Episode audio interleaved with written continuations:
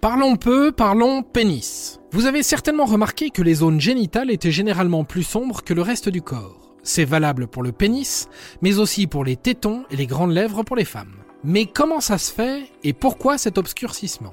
Je peux vous poser une question? Alors, euh, question? Quelle étrange question. Vous avez des questions? C'est l'occasion de mourir moins.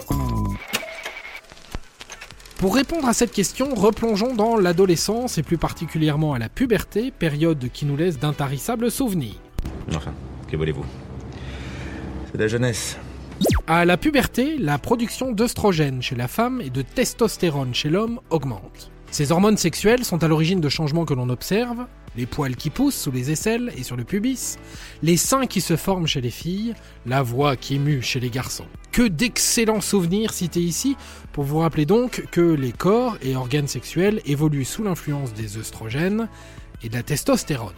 Et c'est donc là que tout s'explique. Ces hormones régulent également les mélanocytes des cellules de la peau. Ces mélanocytes produisent quant à elles de la mélanine.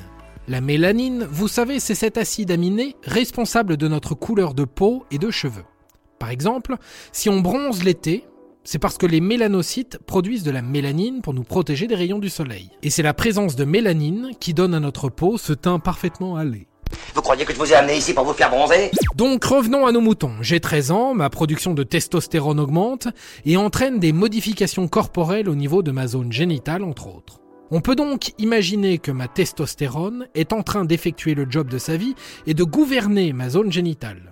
Résultat, les mélanocytes situés dans cette zone génitale, puisque pour rappel ce sont des cellules de peau, sont activés sous la présence de ma testostérone. Les mélanocytes sont donc au taquet et produisent alors de la mélanine, et la mélanine, elle, pigmente la peau. Voilà pourquoi le pénis est plus sombre. Mais ce n'est pas la seule raison. Une autre vient s'ajouter, la friction. Si la peau subit des frottements, elle s'épaissit pour se protéger, ce qui rend sa surface plus foncée. Si un homme porte des vêtements serrés, ça frotte. Et plus c'est serré, plus c'est... Serré. Non, disco. S'il s'épile aussi, puisque les poils ne jouent plus les gardes du corps. Que de petits détails qui viennent donc assombrir une zone qui, de toute façon, est naturellement plus bronzée. Et voilà, maintenant, vous savez tout. Au revoir, messieurs, dames. C'est ça la puissance intellectuelle. Sapristi